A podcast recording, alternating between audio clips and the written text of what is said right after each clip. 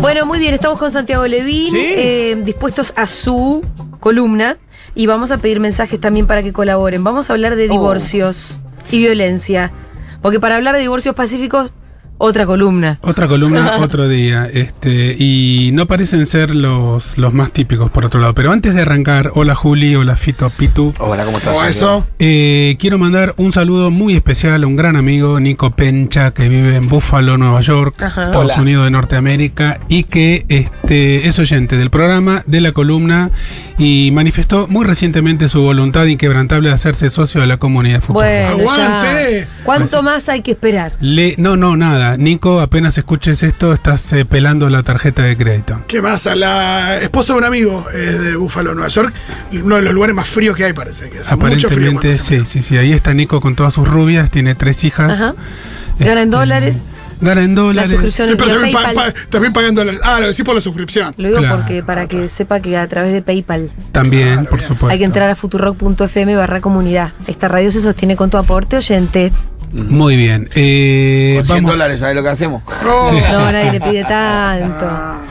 Vamos a la, a la columna. ¿Por qué, ¿Por qué divorcio y violencia? Eh, esto es una cosa que existe desde siempre, no lo estamos inventando, ni descubriendo, ni diagnosticando hoy. Pero en estos últimos tiempos he estado cerca en el consultorio y en la vida misma de mujeres eh, que la están pasando muy, muy mal, intentando separarse y después divorciarse de varones que ejerzan distintos tipos y formas de violencia. eh, entre ellas la violencia económica, de la que se habla menos que de la violencia física y psicológica. Eh, tengamos en cuenta que más del 90% de los títulos de propiedad en todo el planeta están a nombre de varones.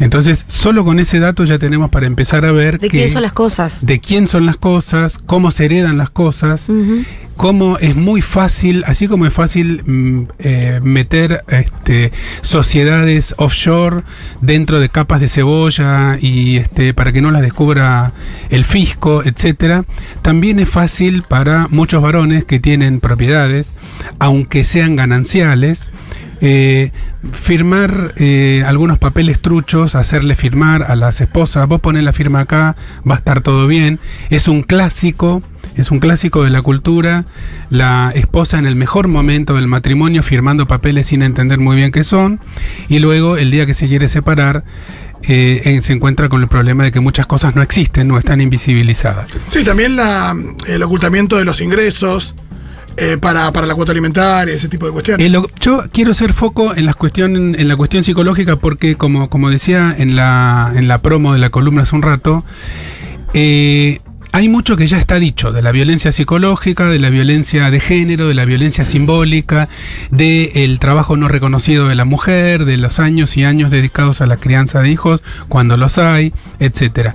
Ahora, si uno, me parece que uno de los aspectos que no están tan desarrollados es eh, cómo se vive, cómo lo vive la mujer, cómo vive la mujer que con la voluntad de divorciarse, de pronto empieza a sentirse que siempre fue una estúpida, o que nunca supo ver, nunca supo defender sus derechos, o que puso la confianza en una persona que al final la desilusionó, la defraudó, o que eh, siempre pensó que el día de mañana, si había una separación, se iba a quedar en una, en una situación mínimamente eh, digna, y esto no es así.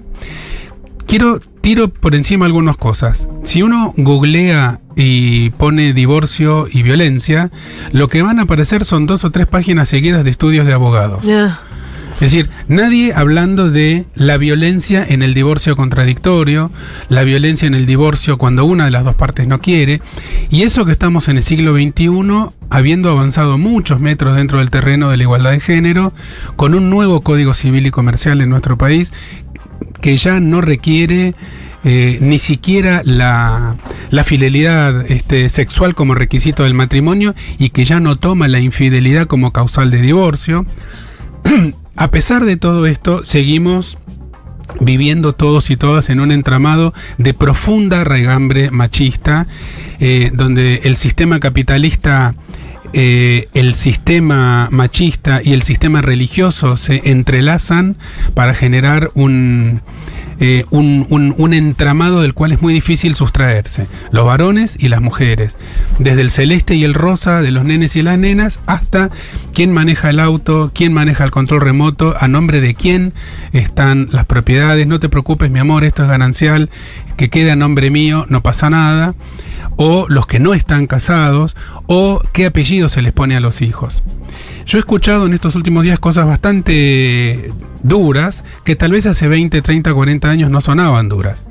Un señor de 60 y cortos llorando de bronca porque había descubierto que no se podía divorciar de su mujer porque si lo hacía tenía que dividir su patrimonio por la mitad. No Me sabía encanta que se lo, lo descubría como si fuera. Lo No, sa- no conocía las leyes No, no, no, no, las recontra conocía, es un señor profesional que hizo la plata en actividades financieras. Des- cuando digo descubría, estoy utilizando el verbo en un sentido de insight, profundamente psicológico. El tipo dice, yo a esta hija de puta no le voy a dar la mitad de lo que construí yo solo. Ah, le digo, pero entonces de esta persona con la cual ya no podés vivir más, no entiendo cuál es el castigo, no cortar por la mitad el patrimonio o seguir viviendo con esa persona. Este señor nunca se divorció. En un matrimonio No completamente... se divorció para no tener que darle la- los gananciales. Un matrimonio desvitalizado. eh, Pero me imagino que se habrán separado, de hecho, por lo menos. seguramente están durmiendo uno en una habitación y otro en la otra. Esa, Pero la misma casa. La misma casa, en una familia tradicional, etcétera. Pero con lágrimas en los ojos y apretando los puños, el argumento es: yo no le voy a dejar a esta perra la mitad de lo que yo hice. No me importa lo que diga la ley. Mm. Por un lado. Por otro lado, escuché hace pocos días una profesional de cuarenta y pico de años diciendo, yo nunca tuve mi estudio porque yo le pedí a mi marido que me comprara uno, pero él no quiso. La plata la manejaba siempre él. Y ahora ella está en un proceso de divorcio complejo. Complejo, donde los abogados tienen que estudiar pelos y señales para ver qué es lo que hay o lo que no hay del otro lado. Eh, he estado también muy cerca de eh, una persona, una mujer, cuyo este, esposo le dijo un día y le repitió varias veces, si yo, vos, vos viste que yo soy bueno con vos, ¿no? Bueno, si nosotros nos separamos yo voy a ser un hijo de puta, quiero que lo sepas. Ay, Quiero que lo sepas que si Qué vos miedo. estás conmigo todo bien, pero si nos separamos yo voy a ser tu diablo, tu persecución y tu arrepentimiento. Es muy loco porque hay un montón de cuestiones que, por ejemplo, no sé, en, en un matrimonio donde, donde el tipo es el que labura, todavía los hay, digo, el tipo es el que labura, la, la, la mujer por ahí, el que labura, perdón, que tiene un trabajo remunerado, eh, la mujer está por ahí en la casa con los hijos y demás. Está esto de que, de que para, la, para la mujer lo que el tipo gana no es transparente. no Porque sabe. El tipo, el tipo tiene- por ahí es la única persona con acceso a su cuenta, por ahí ya tiene otra cuenta que viene de cuando eh, estaba soltera y, y por ahí sí laburaba y tuvo que dejar ese laburo.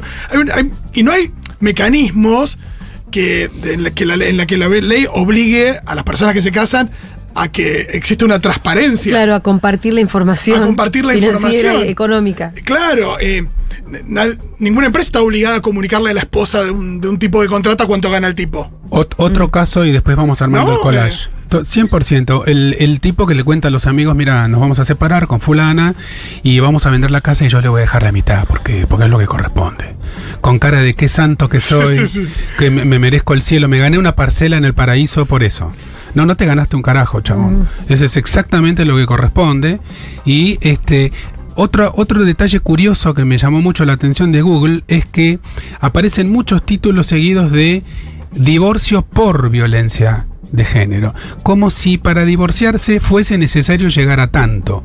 Y yo quiero acá eh, hacer un llamamiento a eh, recordar que todos tenemos derecho a disolver parejas. Y que no hace falta, hasta ni siquiera el Código Civil y Comercial de 2015 lo exige, no hace falta que haya ni una infidelidad ni una violencia de ninguna clase, hace falta únicamente con, eh, únicamente con que una de las partes diga no quiero seguir. Eso por un lado. Por otro lado, es, es decir, ex- debería existir, deberemos construir entre todos una nueva ética de las separaciones, en las cuales no solo la separación sea posible, sino que exista una cultura en la cual ambas partes busquen el bienestar de la otra parte, sobre todo cuando hay hijos, pero si no los hay también. Otro, otro aspecto del, del asunto es eh, la sensación eh, arraigada en nuestra cultura del varón de que la mujer también forma parte de la lista de sus propiedades. Entonces el, el- el varón se torna violento cuando observa, cuando advierte que su pareja tiene ganas de separarse para vivir otro capítulo de su vida. Ah, pero vos qué estás buscando? ¿Vos querés uno que tenga más guita que yo? ¿Querés uno que la tenga más larga? ¿Vos qué querés? ¿Que te lleven más de viaje? Y aparece la sarta, la sarta de violencias en parejas en donde estas situaciones antes no existían, dando muchas veces la impresión de lo que en psicoanálisis se llama lo siniestro o lo ominoso, que es la aparición de lo más este, rechazable, de lo más horrible detrás de lo más familiar. Entonces de pronto esa persona con la que vos compartiste tu cama, tu vida, tus vacaciones en Villa Gesell, tus hijos, se convierte en un violento y vos no lo habías visto venir por ningún lado. Esto pasa muy a menudo. Eh, creo que en lugar de pasar menos, lo que sucede ahora es que lo vemos más. Todavía estamos lejos de que pase menos, pero estamos más cerca de verlo más. ¿Y hay diferencias generacionales? Sí, muchas diferencias generacionales. Ah, Digo, las ¿las parejas- ¿Cambian las formas o cambia también la- el nivel de violencia? ¿Qué es lo que cambia a lo largo de las generaciones? Cambia, la- la- las generaciones más jóvenes tienen una visión distinta, tienen una ética distinta. Yo tengo una hermana este, que se casó en Alemania, mi hermana menor, y su esposo decidió ponerse el apellido de ella. No los hijos, no tenían hijos aún. Él decidió ponerse el apellido de ella. Este, que es una cosa que se puede hacer. Hay que ver cómo, cómo se comporta en el divorcio, ¿no? En la ley hay que ver si se divorcian, cómo se comporta eso en el Sí. divorcio, ¿no? Hay otras legislaciones y otras O culturas. sea, es un primer símbolo La- eh, bastante lindo, generoso y, y que quiere plantear eh, una declaración antipatriarcal. Pero después el ya, patriarcado está adentro, El ¿viste? patriarcado, o sea, eso que acaba de decir Julia me sirve a mí para ponerle el copete a esto, porque digamos, eh, el patriarcado aparece en el divorcio. Vos podés tener la mejor puesta en escena que quieras, y somos iguales y hablamos con la E, y todo es de todes, y un día manejo yo y un día maneja ella. El día que viene José divorcio y te toca el timbre, Sí. cada cual se fue a ocupar su rol histórico, estructural, diría Levi Strauss, y empiezan los quilombos. Existen, por supuesto, ahí abogados que ayudan y también existen los abogados que sacan partido de esa controversia. Eh, algunos de los estudios que aparecen en primer lugar me atrevería a sospechar cuando uno googlea esto, así como también hay abogadas que sacan partido de su feminismo para este, dar una lección a la mujer de qué debería hacer y después hacer cosas que la propia clienta no le pide. Claro. Entonces se arman Sacale entramados todo. Y vos muy capaz complejos. que. Exacto, no querés Si sacarle no, todo. no quiero sacarle todo, dame lo que corresponde. Lo que corresponde, ni más ni No menos. lo quiero esquilmar. Exactamente. Entonces, toda esta complejidad, estas complejidades, y uno escucha mucho a las mujeres diciendo, yo no quería atravesar por esto. Mm. Yo quería separarme bien. Yo no quería que pase todo este quilombo. Está mucho en eh, A Marriage Story, ¿cómo se llama? Sí, sí, sí. sí. Historia de un matrimonio se La llama. de, sí, la de Scarlett Johansson y Sí, um, el personaje de Laura Dern. Claro, que se están, se están empezando a separar, está todo más o menos bien hasta que se encuentran con abogados. Claro. Bueno, Y los abogados les empiezan a dar manija y el divorcio termina siendo horrendo, pero sobre todo por una intervención ahí de, de abogados que buscan su tajada. Esa sería una mala intervención de los abogados, digamos al aire que también existen buenas intervenciones y que yo recomiendo yo, por lo menos Santiago Levín, a las mujeres que tengan abogadas mujeres a la hora de divorciarse. Abogadas mujeres mediadoras, mediadoras que no salgan con un tanque a la calle, pero que si es necesario aprieten un botón y la biblioteca se dé vuelta y aparezca el arsenal. Eh, primero mediadora, mujer, este, pensar en los más chicos, este, no renunciar, porque otra cosa que sucede, la mujer agotada dice, bueno, está bien, que se lleve todo, no me importa, yo me voy a vivir con mi familia en el interior, no me importa más nada. Sí. Es muy común el quiebre psicológico, Sí. muy común. Es que Sí, hay muchas veces veces que- termina siendo un consejo también de, de una tercera parte por el hecho de- de lo- del malestar que está atravesando una persona. Bueno, sacaste este tema encima, el otro después se corrige, pero después por ahí no. no- Los no- abogados machirulos pueden hacer mucho daño. En la semana pasada tomé contacto con una mujer este, a la que un abogado varón de doble apellido bastante conocido le dijo, vos no hagas nada, ya algo te va a caer porque cualquier cosa que te den va a ser mucho. Literal. Literal. Entonces la violencia no es solo de el cónyuge varón en proceso de divorcio que de pronto recupera su machirulés cuando está por perder su posesión más preciada que es la mujer eh, de la cual él tiene el título de propiedad en su fantasía delirante machista, sino que también aparecen los machirulos de la familia, los amigos que se alejan y algunos abogados también son mujeres machirulas. ¿No te ¿eh? parece que a veces cabe el consejo? Olvídate de esto. Olvídate de esto. Sí, te, me- te pongo un ejemplo muy cercano mío. Mi hermana se separó hace poco. Él le debía plata. Y para poder cobrarla, mi hermana hubiese tenido que atravesar un calvario. Yo no tengo ninguna duda. Y la verdad que en la familia nos salió a decir: Olvídate de la guita, rajá de esa casa, andate. Lejos, no lo vuelvas a ver nunca más. Arma tu vida de vuelta. Porque si no, estoy de acuerdo. esta plata te va a salir muy cara emocionalmente. Y, y económicamente también, pero no Incluso como consejo, no como consejo general, sino particular. Sí. El consejo general sería eh, existe un fuero de familia que trabaja Claro. bastante bien, existe un código civil y comercial bastante eh, moderno. Equitativo. Y existe la posibilidad de llegar a un buen acuerdo y existe la posibilidad de estar bien representada por una abogada o un abogado que tenga perspectiva de género y que no Mm. quiere esquilmar a nadie, sino eh, que se haga Y justicia. te quiero agregar algo. Y existe, y, y en realidad pelear por alimentos no es para vos, es para tus hijos. Entonces entender que es un derecho de ellos también, por ahí te da un poquito más de Pelear para por la cuota de manutención, por la vivienda, por la continuidad del estilo de vida lo más parecido posible a lo de antes, por un régimen de visitas amplio que garantice a ambos padres el derecho de estar con los hijos sin demasiadas restricciones milimétricas como se hacía antes, pero para esto es necesario ya no la deconstrucción, que sería un proceso pacífico y voluntario, sino eh, la fundación de, un, de una nueva ética en donde los varones terminemos de entender que los vínculos son vínculos horizontales, son vínculos de Claro. paridad, nadie es dueño de nadie. Eh, en, en los viejos códigos la mujer tenía el deber de eh, prestarse sexualmente al varón y si no lo hacía el varón se podía este, divorciar. Si en el Código Penal hasta 1930 o 40 el varón podía matarla a la mujer, no al amante, a la mujer si la agarraba infragante. Con el amante la podía matar y eso no era considerado un delito. Entonces, hemos pasado algunas décadas que nos han traído algunas, algunos avances. El delito de violación se podía, se podía mm, anular, anular casándose. es, es le impresionante. proponía casamiento. El violador se casa, no importa si la víctima quería o no. Le dice, bueno, ahora nos vamos a casar y no iban cana. Sí, la idea de la violación en el matrimonio como si no existiera. Aparte de llegarle, llevarle esa solución a la persona que sufrió una violación. Mira, tengo un.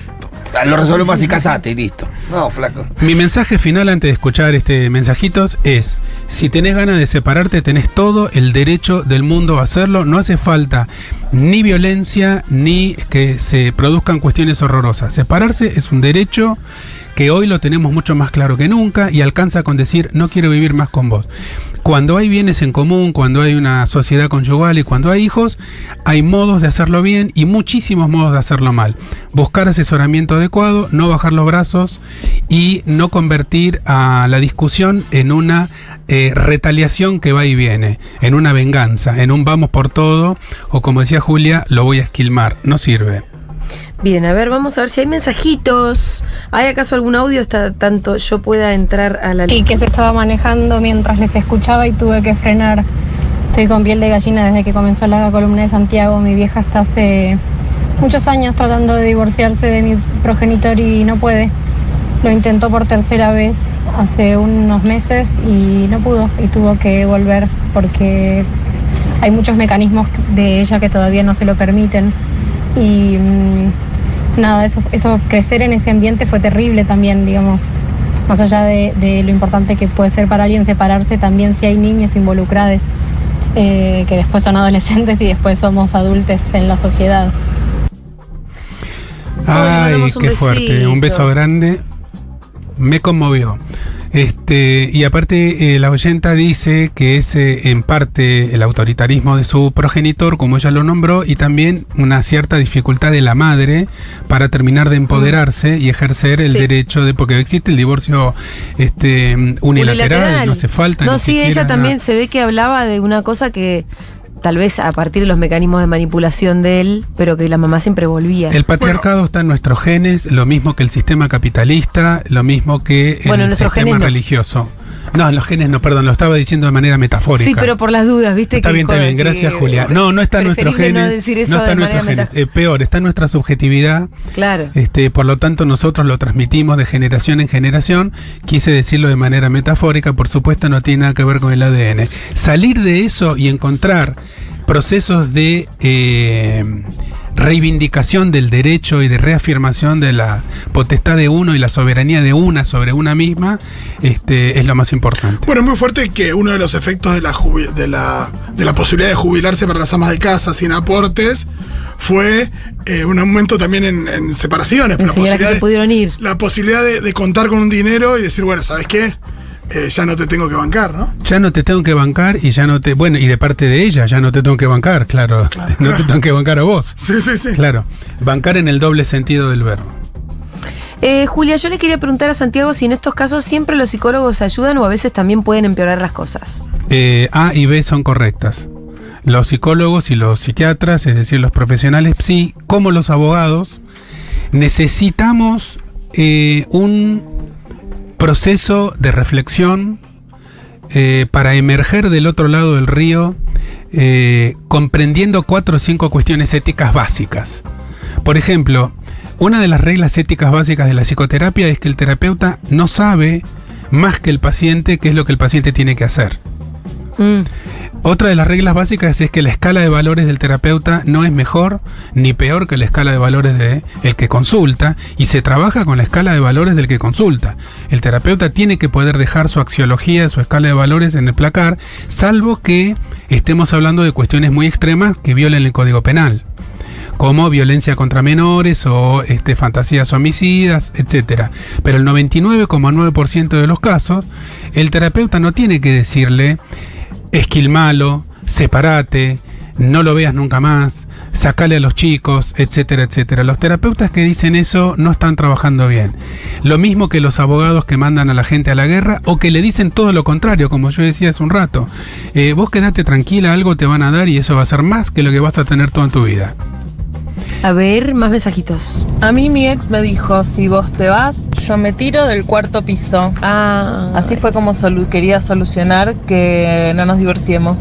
amenaza de suicidio debe ser común. Sí, es, un- es muy común, es una forma de manipulación extrema que genera muchísimo sufrimiento en, eh, en la persona que lo recibe y cuando hay hijos, en estos últimos días escuché un- una situación así exactamente como, como describe la oyenta, solo que no era un piso 4 sino un piso 14 y, este, y dicho, dicho incluso en mensajes de WhatsApp a los hijos de 16 años.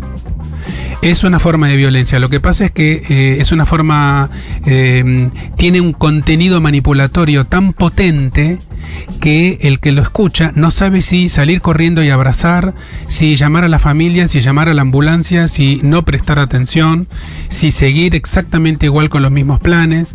Es muy difícil, es la- las manipulaciones más eficaces son las que dejan paralizado al manipulado, en este caso manipulada. Eh, estuvimos haciendo mucho eje, sobre todo teniendo en cuenta nuestra eh, lectura siempre feminista de las cosas. Y creo que hicimos una lectura como siempre, eso, ¿no? De género. Es, creo que partiste vos de la columna siempre teniendo en cuenta en que en la relación, en las relaciones heterosexuales, eh, el poder lo suele tener el varón. Arrancaste la columna diciendo el 90% de las propiedades están a nombre de los varones en el mundo en general, con lo cual siempre que hay un divorcio, hay una discusión de bienes, el varón tiene todas para llevarse, eh, además de otras cosas, viste, de la, de la de la fuerza física y de, por lo general el poder está del lado más del varón. Eh, lo digo porque hicimos la columna como siempre pensando eso, ¿no? A la mujer como víctima, eh, obviamente de un sistema patriarcal, en el caso de un divorcio siempre uno se imagina más a la mujer como víctima. Y acá lo digo porque estaba leyendo un mensaje de una que decía, conozco muchas mujeres que por estar enojadas con sus parejas buscan sacarles cosas que saben que no les corresponden. Sí, es cierto eso también también. existe también eso. existe la violencia de la mujer contra el varón. Tenemos desde Lorena Bobbitt en adelante un montón de cosas. Mm. Es decir, eh, lo que pasa es que eh, la excepción no, no modifica la regla. La regla es la regla del patriarcado. Sí. Sí. existen excepciones y por supuesto existen este, mujeres malas o interesadas que sí quieren este, Hacer daño. hacer daño, que hacen mucho daño a los hijos, que hacen mucho daño con abogados, que mandan cartas documento, que inventan lo que no hay, que incluso ejercen violencia física contra sus ex. Sí. Pero son las excepciones. La larga mayoría, cuando hablamos de violencia y divorcio, se refiere a mujeres que son las víctimas de esa violencia. Algún día sería interesante charlar un poquito de, porque creo que se conecta, y ahí sí pasa de, también un poco de los dos lados, eh, esto de, de que a partir de- del dolor de una separación y eh, nada, el, la desazón o de la desilusión de algo que estaba construido y que uno creía que tenía otro destino y que, que tuvo el destino que, tiene, eh, la idea esta de, de- mm, que está muy presente a veces, ¿no? De desearle el mal al otro, de, de- que genera un- por ahí a veces un nivel de violencia que por ahí, que no se traduce por ahí en, en, en- se puede traducir en estas violencias o no, simplemente querer que le vaya mal, querer que le pasen cosas mal. Digo, que genera pasar de, de un amor y ganas de cuidar a la otra persona, todo, a, a realmente desear lo pe- un poco lo peor, eso pasa. Está muy bien lo que decís, Fito. Yo digo, ¿cómo nace eso? se- para mí se, se dan una serie de malos entendidos encadenados.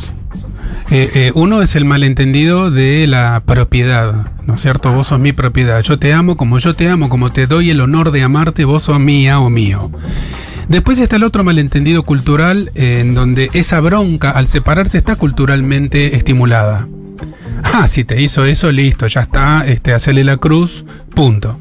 Después te encontrás con un grupo de abogados, así como los caranchos que te tiran debajo de un auto para hacer un juicio este, indemnizatorio, también están unos abogados que lucran con el divorcio controversial. Entonces, es muy importante repetir para no quedar eh, atrapado en alguna de estas aporías, en una de estas este, razonamientos eh, incorrectos que se basan en malos entendidos, decir que separarse es algo que ocurre. Algunas parejas viven juntas toda la vida y son felices. Separarse es algo que ocurre y eh, cuando uno se separa es necesario construir una ética de la separación. No solo nadie es dueño de nadie, sino que es importante ayudar al otro o a la otra a separarse bien. A pasar ese momento de duelo que da mucha bronca, que a veces está estimulado por las familias o las amistades más cercanas, y poder hacer una separación desde el corazón, con tristeza, con mucho respeto y sin dañar. Una separación no dañina. Nosotros en, en el mundo psi, las separaciones muy dañinas las llamamos divorcio maligno, como si fuera un cáncer.